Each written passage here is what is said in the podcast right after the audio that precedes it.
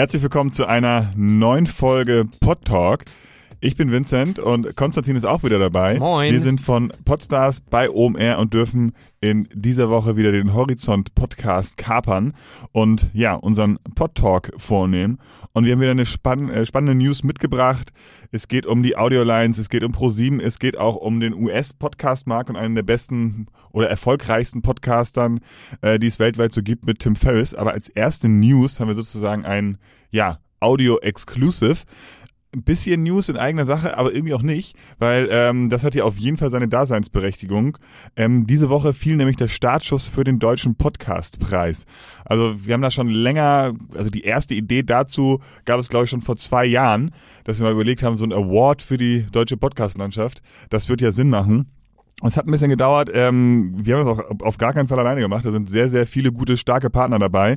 Ähm, und weil Podcast ja so ein Medium ist, wo man sich ähm, ja, Zeit gönnen kann, versuche ich einfach mal alle aufzuzählen. Und zwar ist es die ähm, Bertelsmann Podcast-Plattform AudioNow, der Vermarkter AS Radio, RMS Radio Marketing, der Bayerische Rundfunk, Deutschlandradio, die Radiozentrale, Radio.de, Axel Springer, Audible, Spotify, 7-One, Ad Factory und Acast. Also wirklich alle Partner dabei. Und das finde ich auch sehr schön, dass sich da alle ähm, relevanten Audiopartner in Deutschland zusammengefunden haben, um diesen Preis zu veranstalten. Der findet nächstes Jahr im März in Berlin statt. Und äh, wir können ja jetzt vor allen Dingen auch alle Podcaster mal auffordern, ähm, sich diesen Podcastpreis mal anzuschauen und ähm, dort anzumelden. Genau, auf jeden Fall einmal nachschauen unter deutscher Podcastpreis.de. Äh, da findet ihr auch alle Infos ja, zur Registrierung eures Podcasts bzw. zur Bewerbung eures Podcasts. Ähm, ihr könnt euch äh, auf der Seite bewerben in verschiedenen Kategorien und dann sind wir gespannt, was äh, nächstes Jahr im März passiert. Ich würde jetzt gerne starten mit dem ersten Thema der unserer Audiokolumne. Wir haben gerade schon ähm, kurz ähm, angerissen, dass es auch ein bisschen um den US-Markt gehen soll. Ähm, und zwar um Tim Ferriss. Ähm, der ist ja wirklich in den USA ein Podcast-Superstar.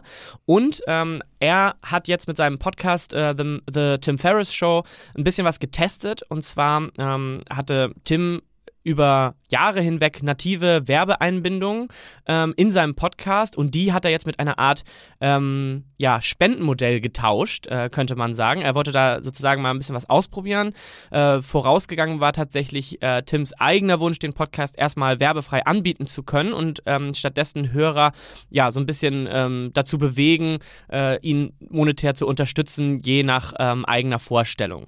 Ähm, es haben zwar auch recht viele gespendet und ähm, ähm, Geld gegeben für den Podcast, trotzdem hat sich der Test äh, für Tim Ferriss nicht so richtig ausgezahlt. Er hat tatsächlich nach wenigen Wochen das Experiment gestoppt mit dem Ergebnis, wieder auf native Werbung im Podcast umzusteigen. Ähm, er hat angeblich tausende Nachrichten bekommen, die sozusagen die Werbewirksamkeit dieser Host Read Ads belegen würden. Das heißt, die Leute haben mir wirklich geschrieben und gesagt, ey, ähm, äh, wir hätten lieber gern wieder Werbung im Podcast, anstatt ähm, den, den Podcast ja ähm, anders zu unterstützen. Ähm, dieses werbefinanzierte Modell ähm, werde ja nach Tim Ferriss sozusagen von den Hörern äh, des Podcasts gegenüber anderen Optionen auf jeden Fall bevorzugt. Ähm, viele der Hörer wollten explizit im Podcast neue Produkte und Services entdecken. Ähm, das ja, hat er quasi rausgelesen aus den Kommentaren, ähm, die er bekommen hat. Und außerdem ist interessant, ähm, er hätte das so ein bisschen ahnen können, das hat er auch selber gesagt, denn bereits vor Beginn des Experiments hatte Tim Ferriss eine Umfrage unter seinen Hörern gestartet.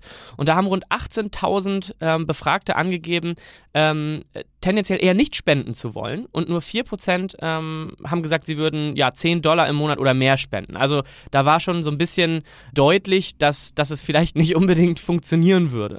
Wir haben uns ja in der letzten Kolumne ähm, auch angeschaut, wie der deutsche Markt im Vergleich zum US-Markt steht und haben uns überlegt, vielleicht ist es auch so ein, ein, so ein Fingerzeig in Richtung kostenpflichtiger Podcast-Plattform. Denn ähm, die Hörer in den USA sind augenscheinlich nicht bereit, regelmäßig für bestimmte Formate zu bezahlen. Und ähnliches beobachten wir ja auch hierzulande.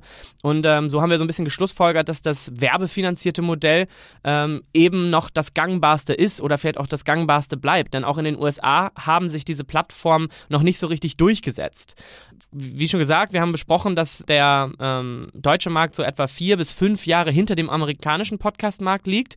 Und vielleicht sollte das den Anbietern dieser Podcast-Plattformen, die ja jetzt auch immer mehr werden, haben wir viel drüber berichtet, so ein bisschen zu denken geben. Uns würde auf jeden Fall interessieren, ähm, was eure Gedanken dazu sind. Also ihr könnt uns gerne auch mal einfach schreiben an alle möglichen Podstars-Kanäle, Kanäle, gern per E-Mail auch at, an info@podstars.de, was ihr darüber denkt und ähm, wie ihr zu diesen Plattformen steht und welcher Modell, welches Modell vielleicht das bevorzugte für euch ist. Jetzt kommen wir ein bisschen zum deutschen Markt. Vincent, du hast das zweite Thema mitgebracht.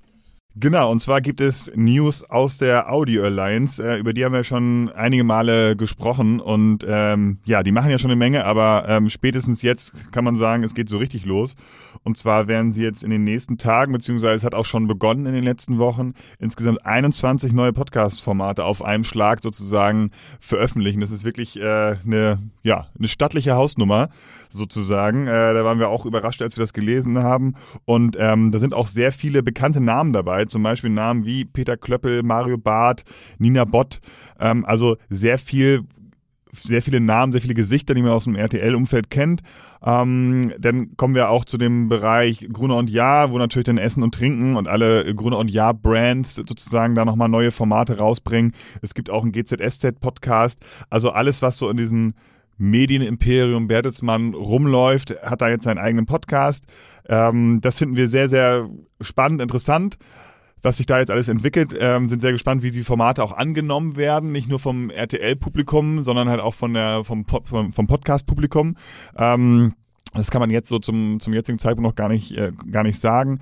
Ähm, Bertelsmann oder die Audio Alliance hat ein sehr, ähm, sehr proaktives Statement abgegeben mit der, mit der mit dem Zitat, dass sie die Nummer 1 Position bei der Produktion von hochwertigen Podcast-Inhalten in Deutschland weiter ausbauen wollen.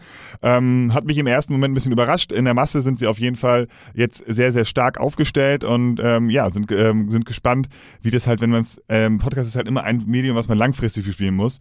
Und ähm, deswegen, ja, sind wir da sehr sehr erpicht ähm, zu sehen, welche Formate sich durchsetzen, ob da wie viele Formate vielleicht auch noch dazukommen. Auswerten kann man dann äh, diesen Schritt sicherlich erst äh, nach ein paar Monaten, äh, wenn man so ein bisschen sehen kann, was da ähm, mit den Formaten passiert ist und wie sie auch in der in der ja großen Podcast-Gemeinschaft, äh, Hörergemeinschaft angenommen worden sind. Genau.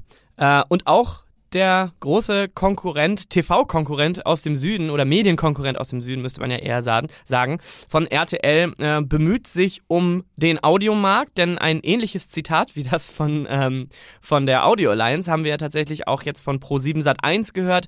Die haben ihren neuen oder ihr planen ihren neuen Service, ihr neues Audioangebot for your ears only. Ähm, und sie wollen damit den Audiomarkt in Deutschland übergreifend prägen, sagen sie. Ähm, und sie sehen sich gleichzeitig auch als lokaler Audio-Champion. Also ähnliche Ansprüche bei Pro7 Sat 1. Dieser neue Dienst For Your Ears Only äh, soll neben Podcasts auch Hörspiele anbieten und vor allem grundsätzlich auch erstmal ähm, kostenlos zur Verfügung stehen. Und äh, wie bei allen, ja, jetzt schon fast aus dem Boden sprießenden Netflix für Podcast-Plattformen, ähm, das ja schon fast Usus ist, soll es dann auch ein kostenpflichtiges Premium-Angebot geben in naher Zukunft. Auch äh, auf die Gefahr so ein bisschen hin, dass wir uns ähm, ja ein bisschen wiederholen. Wir müssen das weiter beobachten ähm, und ähm, der Markt ähm, muss das weiter beobachten, was mit solchen Plattformen dann passiert, wenn sie dann auf den Markt kommen. Wir müssen schauen, wer sich da am Ende durchsetzt. Auf jeden Fall ist es schön, dass es nach wie vor Bewegung gibt und die großen Player jetzt auch langsam bemerkt haben, dass Audio on Demand ja viel Potenzial hat. Mehr davon bitte, sagen wir. Ja, und ähm, da können wir auch schon fast so einen kleinen Übergang machen zur, zur nächsten Kolumne oder eine kleine Ankündigung machen, ja. weil wir gerade beim Thema ähm, Netflix für Podcasts sind. Es gab jetzt sehr viel Berichterstattung in den letzten Wochen über Podimo. Ähm, da gab es aber schon sehr viel Berichterstattung und äh, wer das noch nicht gesehen hat, der sollte für sich vielleicht einfach mal so ein bisschen bei, bei Google informieren, würde ich mir empfehlen. Wir würden dann, äh, um das jetzt nicht zu äh, wiederholen, was in den letzten äh, Berichten steht, sondern würden dann einfach nächstes Mal in der Kolumne mal so ähm, die vier Wochen nochmal abgewartet haben und dann so auswerten, auswerten, wie ist der Start von Podimo in Deutschland gewesen, war es erfolgreich oder nicht. Die ersten Anzeichen sind leider eher negativ, ähm, aber hoffen, dass da ähm, für die Podcast-Landschaft sozusagen und äh, auch für die für die Macher von Podimo, dass sich da in den nächsten Wochen ähm, noch was, äh, dass sich das noch ändert und ja, würden sagen, das war's für diese Woche. Genau, wir freuen uns auf die nächste Kolumne und bis bald. Bis bald.